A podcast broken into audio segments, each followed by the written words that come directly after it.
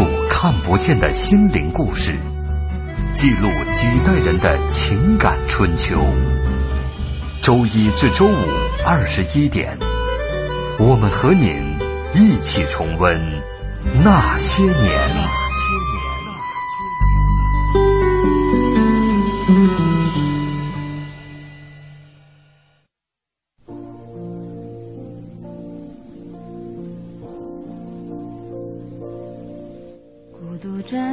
这舞台，听到掌声响起来，我的心中有无限感慨。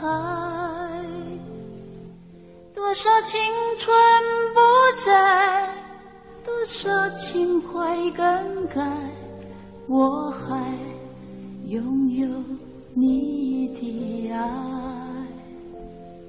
好像初次的舞台，听到第一声喝彩，我的眼泪忍不住掉下来。经过多少失败，经过多少等待，告诉自己要忍耐。掌声响起来，我心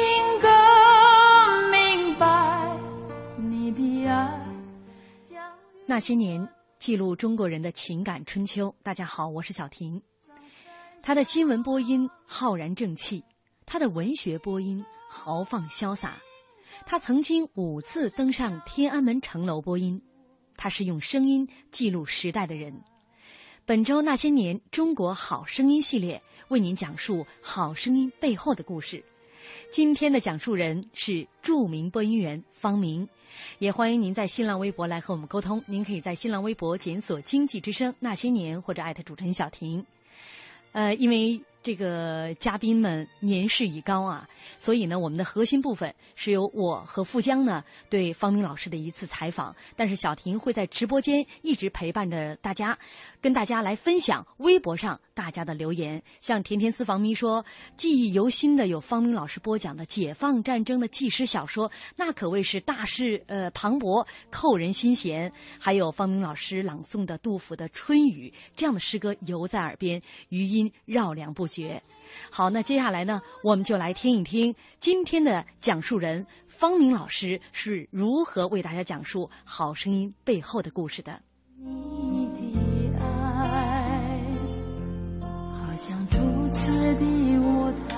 听众朋友，大家好，我是方明，在这个岗位上已经工作了半个多世纪，去年九月才开始退休。我想这次节目呢，也想跟大家一起。说一说，呃，在话筒前工作的一些状态。嗯，哎，话筒前的那些年，哎，对，其实现在也还在话筒前。是的。今天呢，我们一起来说一说这个声音背后的故事。方明老师，您过去不是学专业播音出身的，那时候好像也没有这个专业，有吗？呃，是这样，我是学无线电出身的，在咱们广播事业局的技术人员训练班五期学员，那是一九五六年的十月到一九五八年的四月。一九五八年四月的时候，训练班的主任和我们的老师就把我和另外八个同学找，说广播大楼建成了，急需要录音员。你们现在没有学习完呢。当时我们在十三号工地劳动，劳动也没有结束呢。现在马上去参加工作。这样呢，我就和另外八个同学就到了咱们中央控制室的录音科，就开始学习搞录音。哦，还是录音员，跟播音员还是有一道门的。对，不一样。嗯，所以在那两年里头，嗯，因为经常跟播音员接触，所以当时的林田老师呢，就给呃局长梅毅同志写了个报告，希望能在本局职工当中选一些播音员。梅毅同志马上就批了，因为不必要再向上去申请人员指标，就在本局职工当中嘛。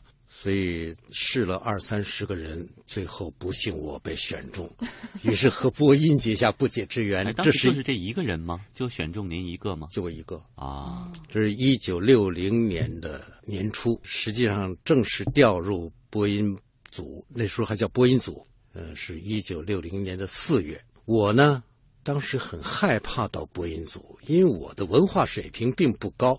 播音组的很多老同志，有的是延安来的，有的是这个好多名牌大学毕业的，都是参加革命都很很很长时间了。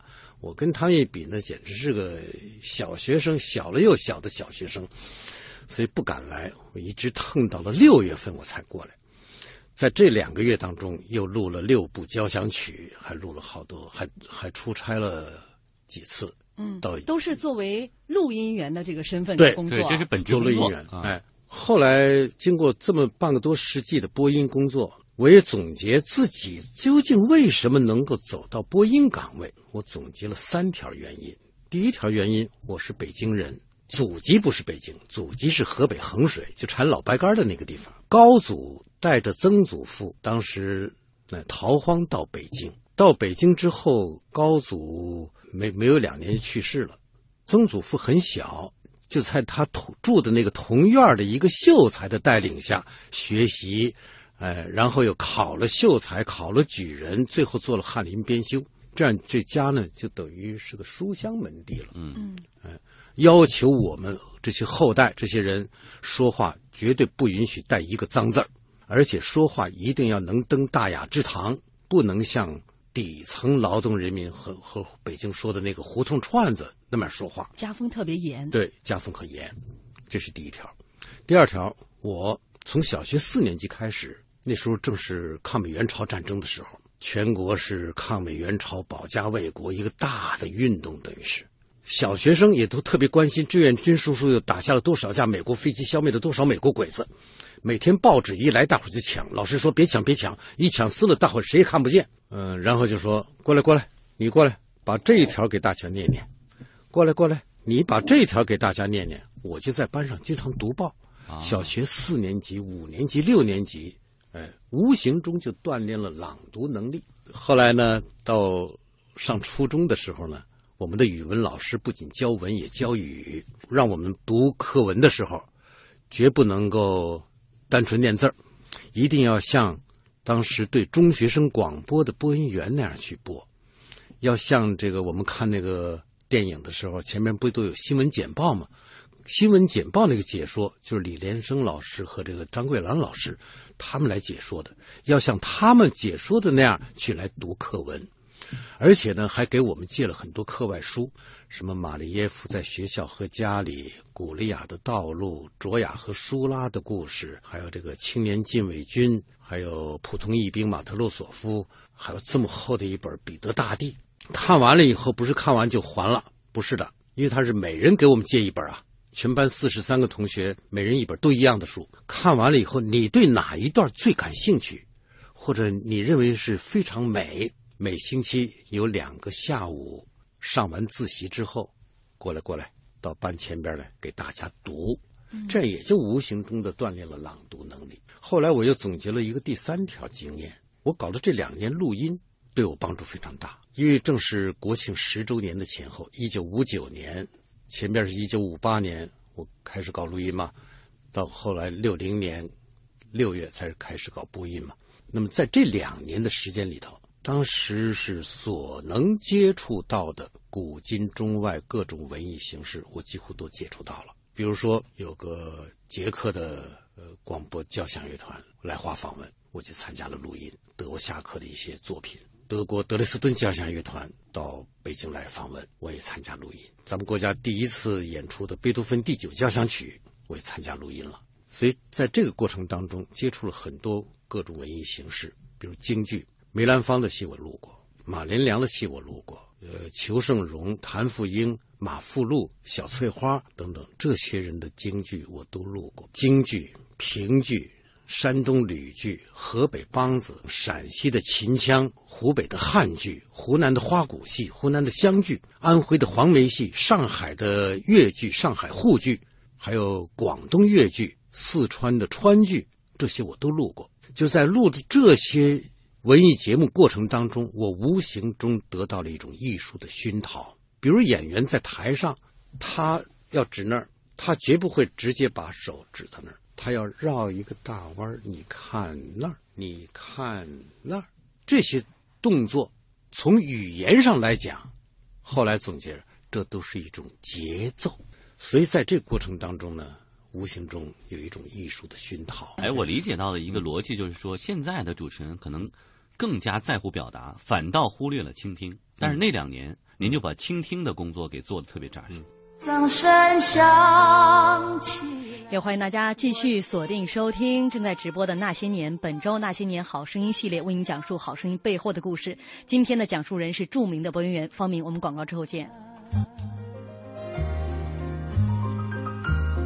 哟，亲，今天这包包不错呀，哪买的呀？是啊，很好看吧？你也来一个，就在市中心新开的 shopping mall，明天下班一起去吧。嗨，现在都网购时代了，我呀很少逛商场了。哦，那你下班都干点啥呀？我下班回家，网上淘淘宝，做做白银，两不耽误嘛。哎，你还别说，总听朋友提到白银有那么好呢。只看一根 K 线图，二十二小时随时交易，买涨买跌都有机会赚。我没做过白银，你再给我讲讲。发条短信八零八到幺二幺幺四，一问就全明白了。空闲时间炒白银，轻松理财。好的，发送短信八零八到幺二幺幺四是吧？我现在就发。对，短信一毛一条，赶快发送八零八到幺二幺幺四。投资风险需谨慎。我说呀，二手就是好，你觉得呢？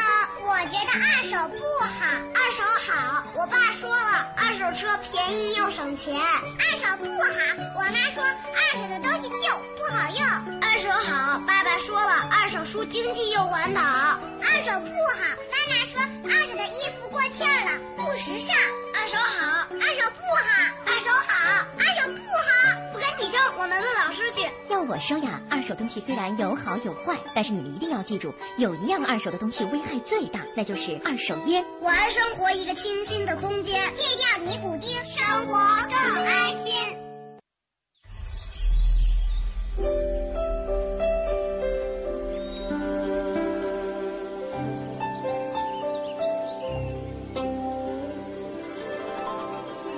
聆听生命的光荣。中央人民广播电台经济之声。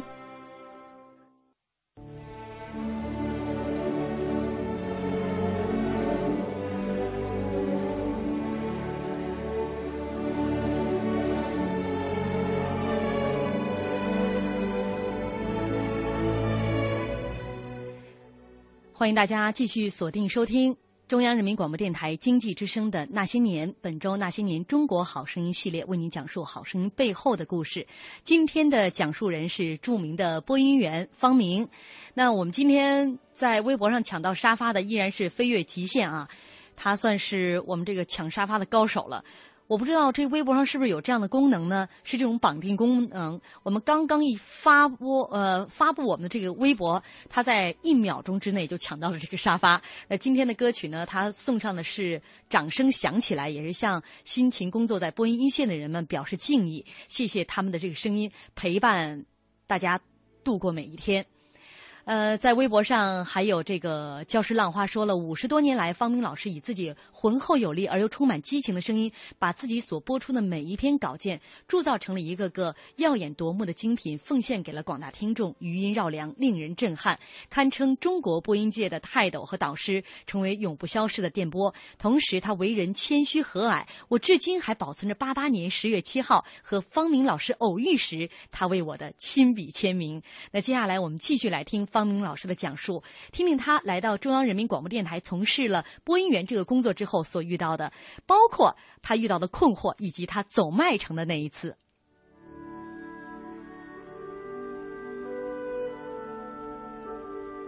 我后来也是总结，为什么我到播音组以后，很快能承担一些重要的任务。我没上过什么广播学院，也没上过什么播音系。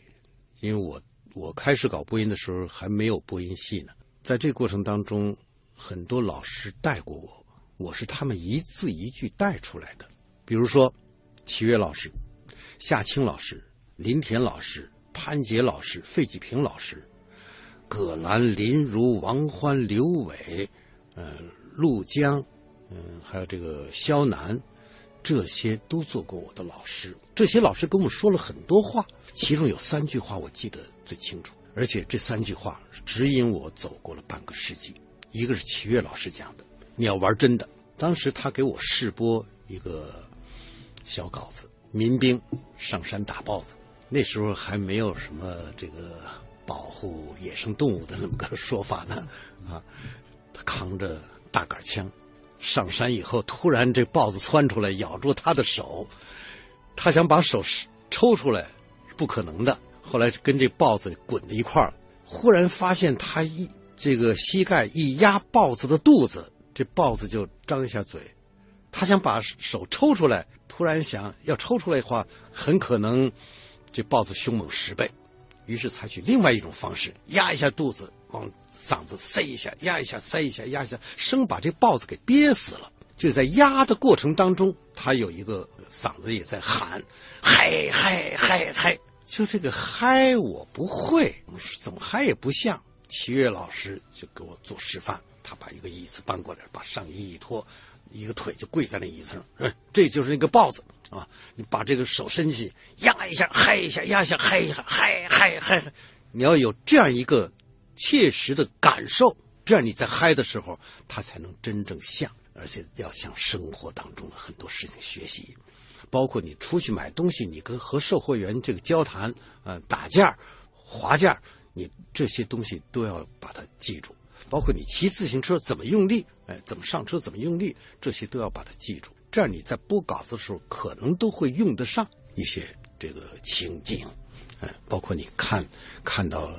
这个远处的大海，看到了高山，这些都要把它记在心里。包括你看电影、看电视，很多情、很多景，都应该把它收在心里。就让我从生活当中去学习。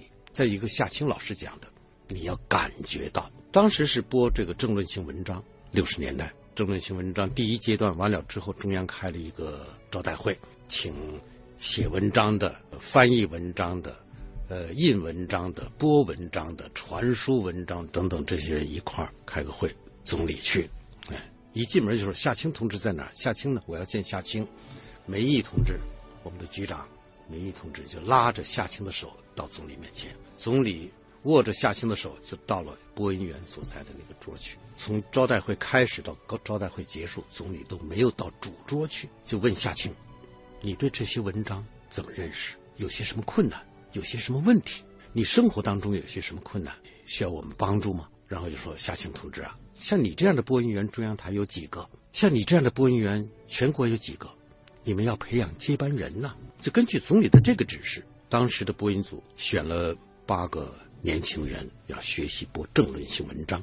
那您当时就是八个接班人之一，算算是有四个男生，四个女生。嗯，四个男生是王琦、陈刚、铁成。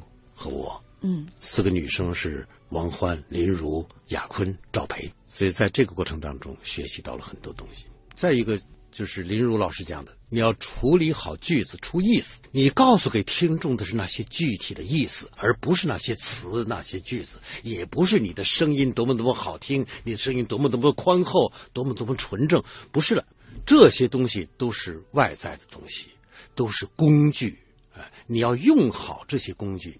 怎么样用好？你要说具体的内容，把内容讲清楚以后，听众听了以后，不用他再去琢磨，他再去组织这些句子，哎，那样的话，你就给听众增加负担了。让听众一听，哦，这是这么一回事儿，哦，那个是这么一回事儿，听得很明白，哎，这样才能够完成好我们的任务，也让听众得到一种美的享受。那接下来我们就来欣赏一段方明老师的作品，获得亚广联文化基金奖的《清明上河图》。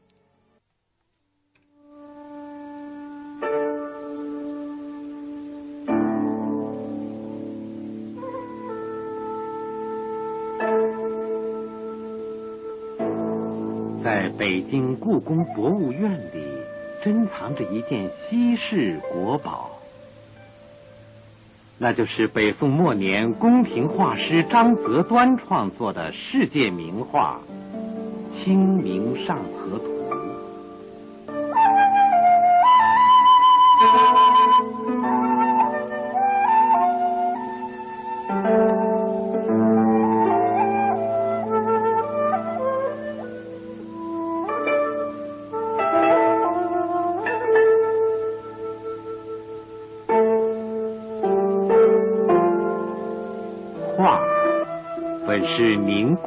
生活。中年音乐作者刘维光，以他艺术家特有的敏感，从这巨幅画卷中挖掘提炼，创作出一部清新而又古朴的音乐《箜篌与箫组曲·清明上河图》。八百年前，这一古画中的情趣声韵，就都在这流动着的旋律之中复活了。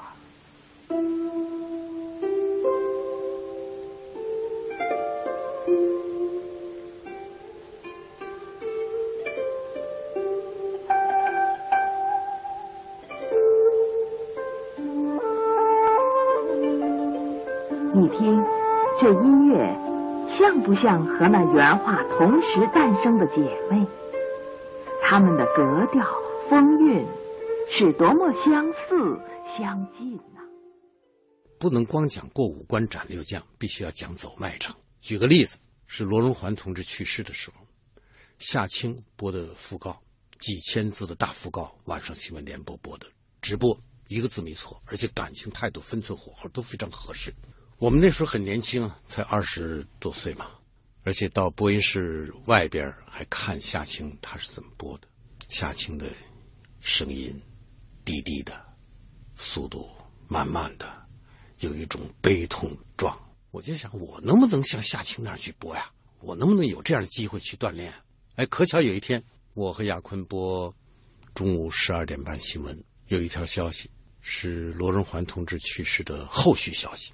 安放骨灰，发了这稿子以后，我说这稿子我得播，我要像夏青老师那样去播。安排次序，这是第二条，第一条是亚坤播的。我一边看稿子，一边就脑子就是夏青的形象，调子低低的，速度慢慢的，有一种悲痛状。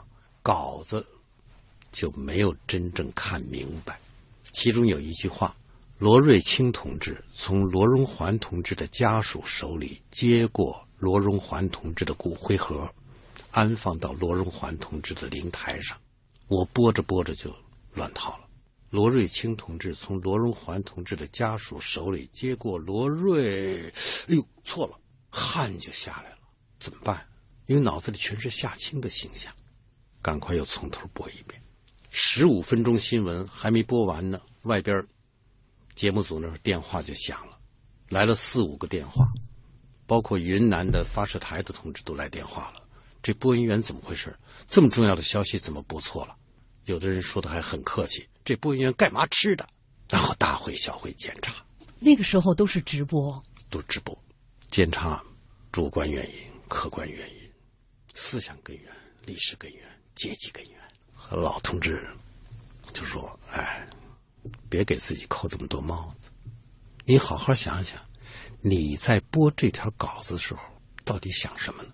哦，我在想夏青，夏青的形象，没有真正全身心的投入到这稿件的内容里头去，把形式放在第一位了，这犯了一个大忌。我们在话筒前不管讲什么话，首先内容是第一位的，形式是第二位的。形式要为内容服务，所以这个事情，这个差错，给我一个教训。不管播什么稿子，第一位是要把内容搞清楚、搞明白，这样你在话筒前在说这些事情的时候，让听众才能够听清楚、听明白，才不会出现这样的差错。所以说，这个事情给您的印象特别深刻。您到今天还能把这个句子是一字不落的。来跟大家复述出来，包括自己怎么错的当时啊。其实我觉得现在可能年轻人就是缺这样一种敬畏的一个心情。比如说对待这份事业，他觉得啊，这就是我展示个人才华、我个人魅力的一个舞台呀，等等等等。但没有想到，我我们其实是在为这个文字本身的作者在服务，在为听众在服务。是，这是最根本的。嗯，就是有时候我对某些理论家所说的播音员怎么回事？播音员就会念字儿，播音员说的不是人话。我是很反对这样的说法的。在过去，我们的老同志教我们的时候，就是要严肃认真、一丝不苟的，把内容讲清楚、讲明白。而恰恰是把这个最主要东西丢掉了，把形式放在第一位了，你就会经常出差错。延安时期的老播音员教导延安时期的年轻播音员要仔细认真背稿；延安时期的播音员教导解放后的播音员要仔细认真背稿；解放后的老播音员教导我们要仔细认真背稿。我们跟年轻同志也是要这样说的：如果不背稿子，好像。打开闸就说，这才是真正的说人话，真正的好播音员、好主持人。我不赞成这样一种认识，它和与时俱进是不相容的。我们还是要严肃认真、一丝不苟，对广大听众负责。交通银行提醒您关注央广财经评论。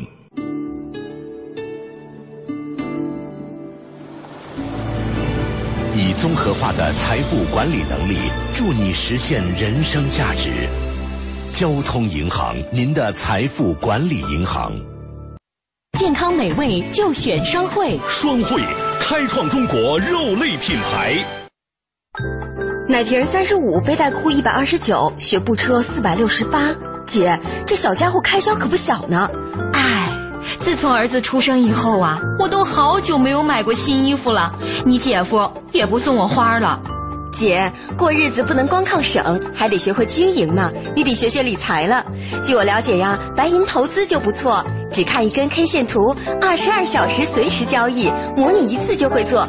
你边带宝宝边做白银，什么都不耽误。是吗？你再详细说说。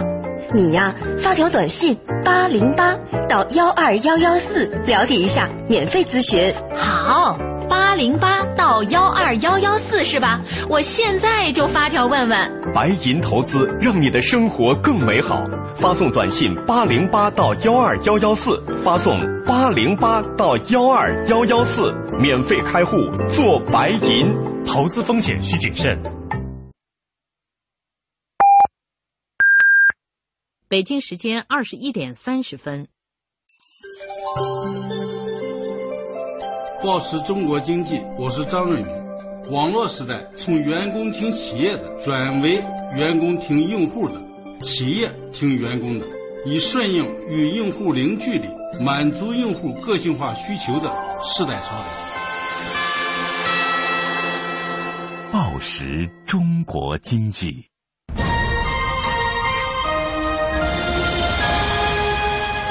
经济之声，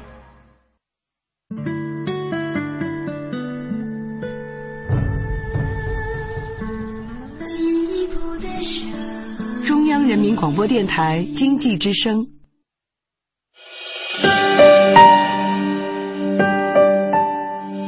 那些年，他们很卑微。说句不好听的，你现在什么都没有了，命也就不值钱了。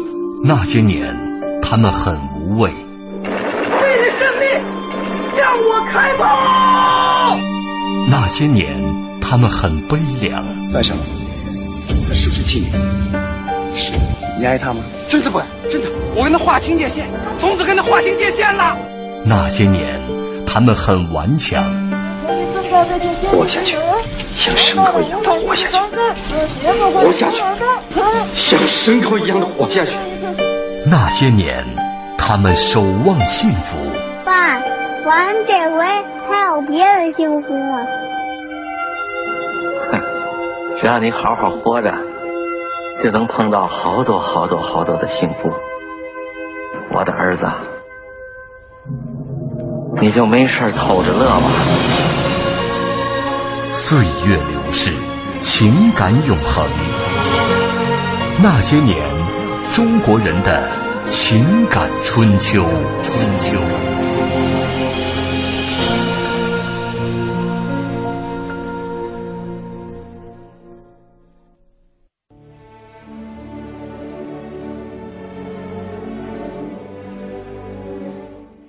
欢迎大家继续锁定收听中央人民广播电台经济之声。本周那些年，中国好声音系列为您讲述好声音背后的故事。微博上，水田老周说：“内容第一，严肃认真，一丝不苟，向老一代播音艺术家致敬。”那么，今天为大家讲述好声音背后的故事的主讲人是著名的播音员方明。接下来，我们继续来听方明来讲述好声音背后的故事。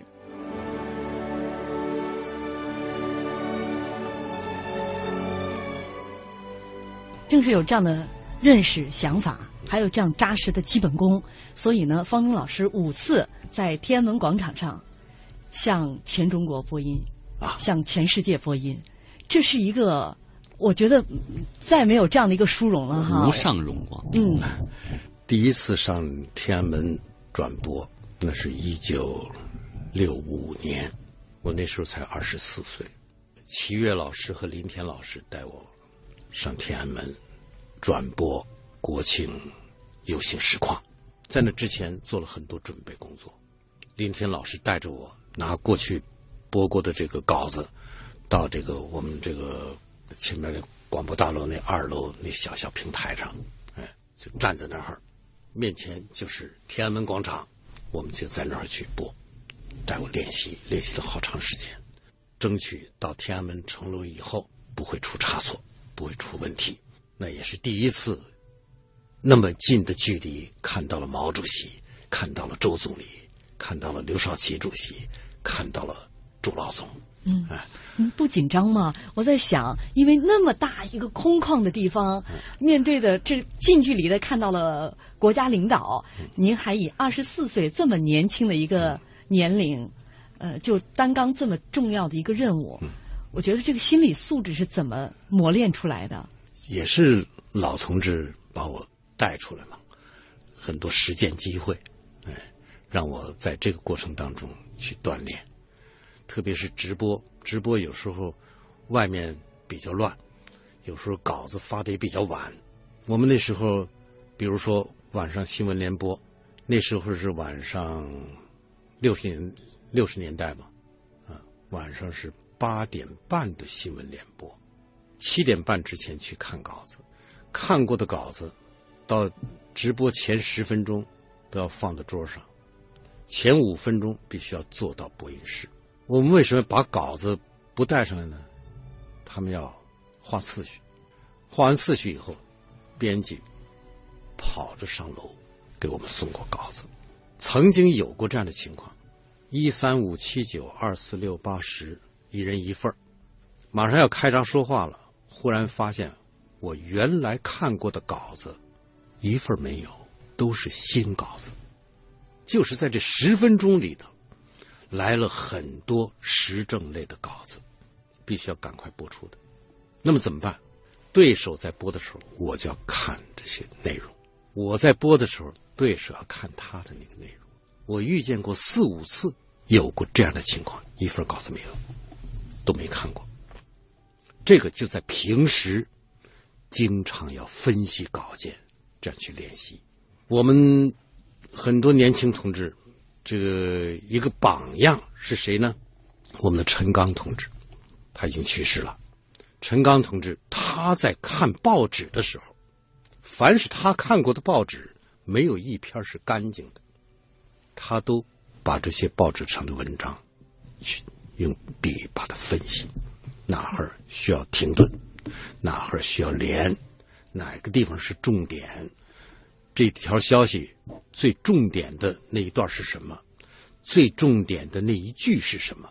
所以看过他看过的报纸，我们都觉得是一种很好的学习。再一个夏青老师，他看过的稿子都要用笔很。规矩的把它画出来，哪儿该连，哪儿该断，啊，哪个地方是重点，这力量怎么分配，都很清楚。凡是他看过的稿子，我们拿过来就可以上口播，而且一般来讲不会出现这个事实性的差错。嗯，所以在平时就不断的去学习，而且要多利用八小时之外的时间去学习分析稿子。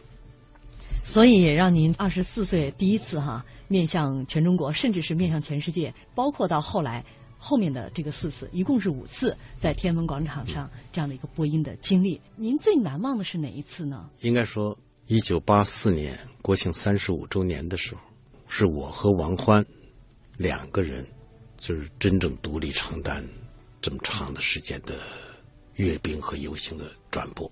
在那之前，是一九七六年的毛主席去世的时候那个追悼大会，是我在天安门。前边的红观礼台，西边的红观礼台的最东头的指挥台上来转播，这两次是最印象最深的。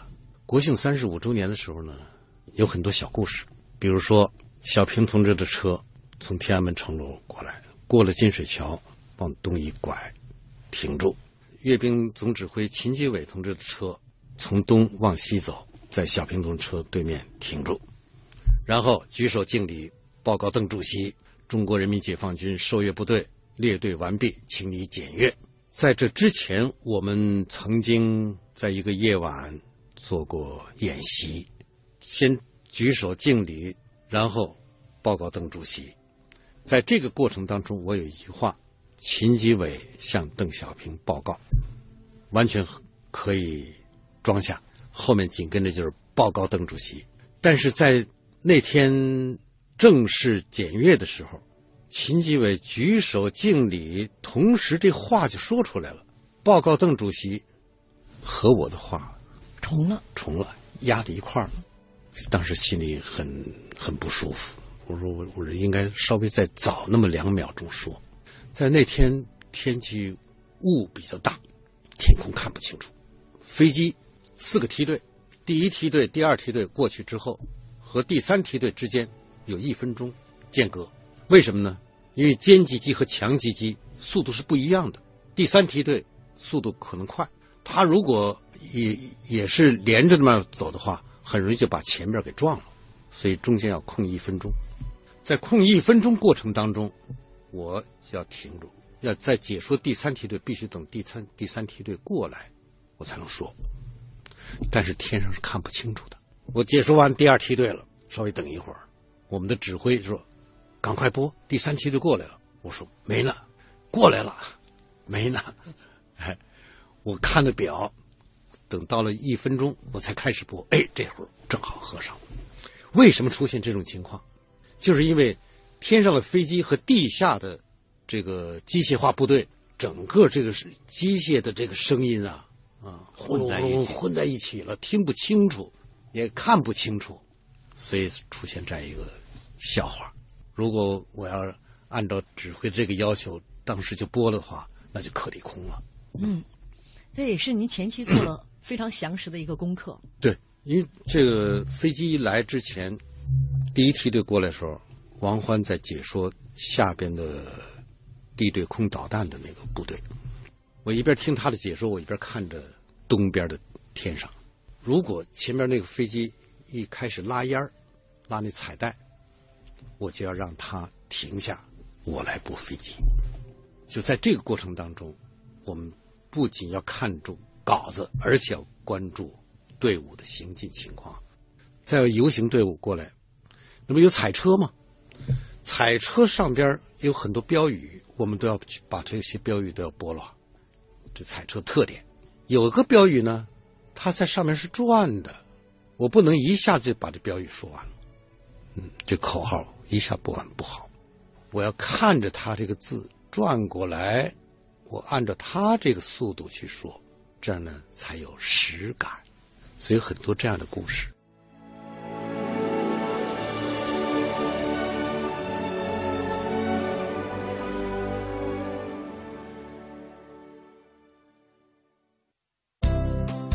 婆，老婆，快来呀！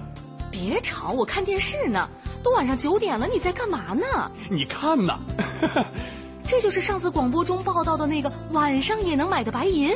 嗯，是啊，我当时不是发了八八七到幺二幺幺四咨询吗？后来银天下就免费给我寄了一些学习资料，最近行情也很给力。嗯，不错，后市行情怎么样？多了解一些信息吧。我发条短信问问银天下吧，手机拿给我。发送八八七到幺二幺幺四，好了。白天炒股票，晚上炒白银，白银投资全天二十二小时交易，不仅方便，机会也多。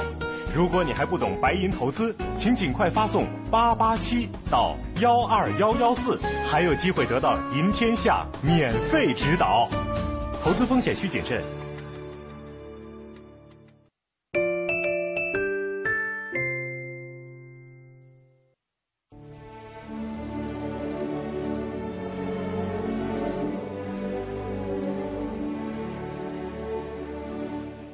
正在收听的是中央人民广播电台经济之声《那些年》，本周那是。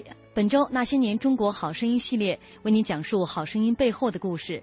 今天的讲述人是著名的播音员方明，也欢迎大家在新浪微博来和我们沟通。您可以在新浪微博检索“经济之声那些年”或者艾特主持人小婷。这个微博上，听听叶说了，向方明、齐越、葛兰、林如、宋世雄、铁成、陈刚、雅坤、红云、徐曼等老一辈中央人民广播电台播音员致敬，怀念夏青老师。从上世纪六十年代开始。我是听着他们的声音爱上了听广播，至今不变。那么接下来我们继续来听方明讲述好声音背后的故事。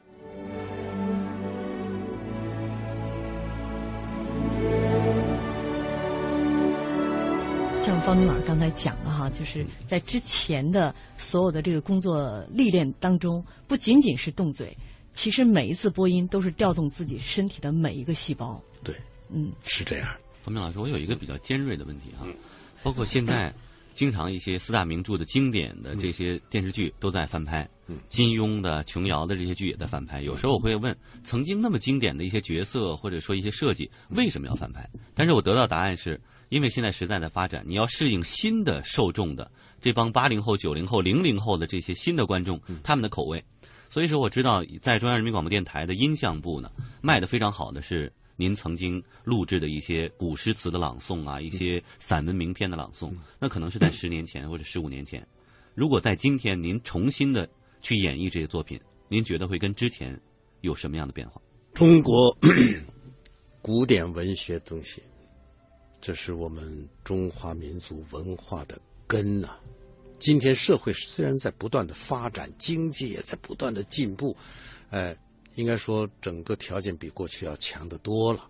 但是如果文化不能够真正的传承发展，我们中华民族是很难自立于世界民族之林的。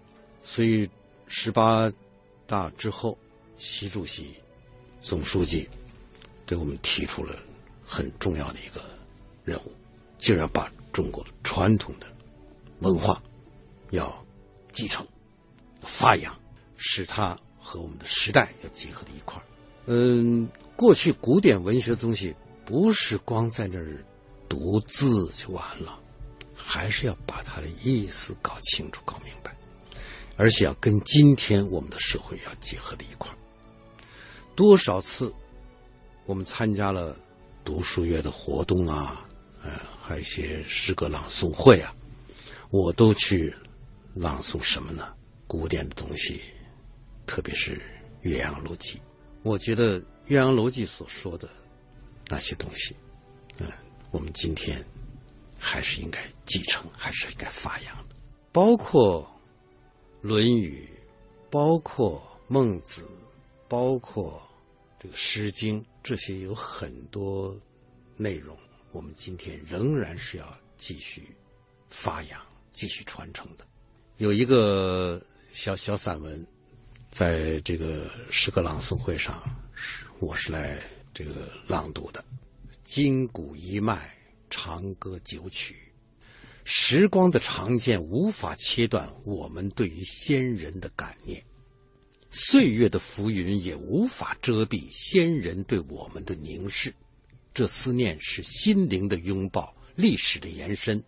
是中华民族文化长河上涛声依旧的涌动，沿着这条长河溯源而上，多少美丽的景观使我们这些华夏子孙目不暇接。我们看到了宋词，看到了唐诗，看到了如刀的《史记》，如歌的《离骚》，在它的源头，我们看到了老子、孔子、孟子、孙子、墨子、荀子，看到了灿若群星的诸子百家。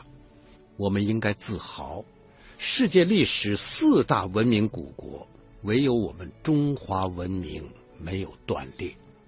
五千年的中华文明，在人类迈入二十一世纪的今天，仍然绽放着古老而鲜艳的花朵。我们应该自豪。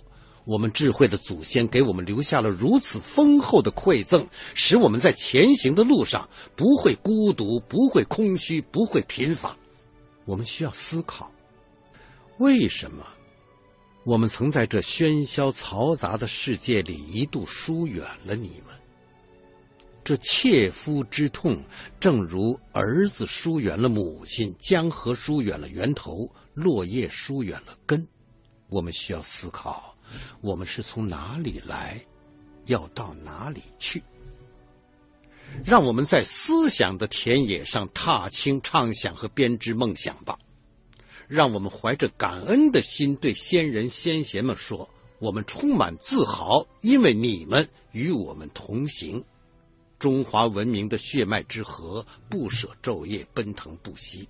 古老的中华大船正驶向雄伟壮丽的彼岸。”我们满怀自信，因为你们与我们同行。我想呢，今天我们应该按照中央的这个精神，把我们的中华民族的文化的传统的东西，应该继续发扬光大，和我们今天的社会紧紧的结合起来，哎，使我们才能够真正健康的能够走向我们的未来。此处必须有掌声，太精彩了。呃，其实今天这期节目，我们那些年的系列节目哈，《好声音》背后的故事，方明老师也讲了他刚刚进入到中央人民广播电台，怎么步入到播音主持的这条道路上来，然后就是《好声音》的塑造。其实最后一个问题我没有问，呃，方明老师用刚才的那么一首优美的散文诗，已经跟我们展示出来了，就是。播音主持如何成为艺术？另外就是我们的好声音如何传承下来？我觉得方明老师已经告诉我们，好声音的传承首先应该做到文化的一个传承。对，我们应该重视文化的传承。过去我们都讲夏青老师是活字典，现在方明老师就是我们身边的活字典。我们中央人民广播电台有一个内部刊物，那每周呢在那个上面咬文嚼字。对，方明老师都会对播音员主持人在节目当中出现的一些问题，呃，在那个内部刊物上做一些更正，而且不简单的只是说哪个字读错了，因为反而是告诉我们这个字出自于哪里。是，因为作为国家电台的播音员主持人，他在推广普通话这方面应该做一个表率，而且呢，推广普通话，这个是周恩来总理在一九。五五年的时候就说过，什么叫普通话？你们听一听中央人民广播电台播音员的播音，这就是普通话，就说明中央对推广普通话这个问题要求还是很严格的。我们应该规范，应该作为表率，你就是要要有标准嘛。任何一个东西都应该有标准嘛。我们应该做这样一个标准的，嗯，传播者。好，今天非常感谢方明老师做客我们的节目哈，给我们讲述了好声音背后的故事，还有才艺展示呢，对对 对欢迎回听。呃，方明老师，我们祝您这个身体健康。谢谢。您呃，在节目之前也说了，现在是退休比上班还要忙。是，这是一个好现象。也希望您呢，在话筒前也一直能够活跃下去，我们的耳朵也能活跃下去哈。谢谢。再次感谢方明老师，谢谢您。谢谢，谢谢您，多保重。哎，好，谢谢。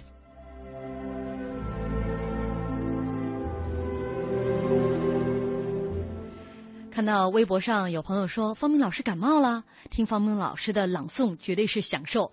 方明老师没有感冒哈，但是方明老师这个业务水平绝对没得说，而且方明老师的记忆力非常好。在节目当中的那一段散文朗诵是方明老师信手拈来，而且很多的古典诗词方明老师也是张口就来。呃，可见方明老师的这个古典文学的功底到底有多厉害了。还有我们这个微博上有朋友在说啊，呃，记忆犹新。还有方明老师播报的伟人邓小平逝世的讣告，在邓小平名字出现之前，两秒钟的停顿，创新非凡，匠心独运的两秒钟停顿，可谓是语言艺术上的经典之作、巅峰之作。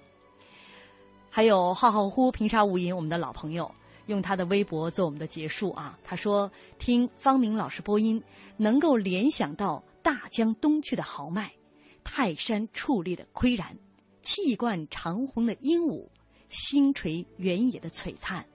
他的声音让人沉思，让人沉静，让人享受不尽。”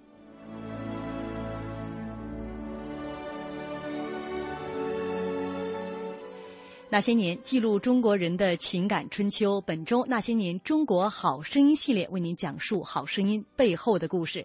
那今天为大家讲述好声音背后的故事的主讲人是著名的播音员方明老师。明天呢，我们将会带来著名的播音员雅坤老师为大家来讲述好声音背后的故事。邢小勇律师说：“一篇文章总有一个中心思想，一个国家总有一个文化传承。像方老师这样广大。”的播音主持人传承了中华文化。那我们节目的最后，就用方明老师朗诵的一首诗来作为结束。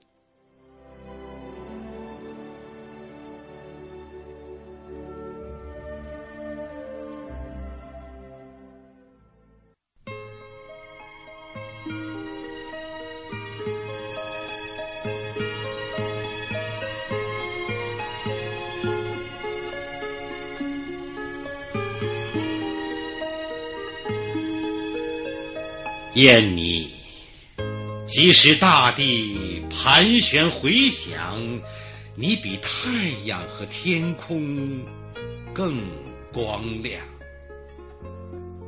任凭世人把我无限责难，只要你对我爱，我一切甘比永恒的宇宙要久长，比太空的殿宇还高昂，比幻想之国还更加美丽。焦急的心灵深过海洋，思念无边，无穷无尽。你给我留下来的形象，像是神灵塑造的一样，使我永远把你记在心上。你值得思念，但思念一词无力表达我热烈的心肠。可以说，思念似火在燃烧，在我的心中永远激荡。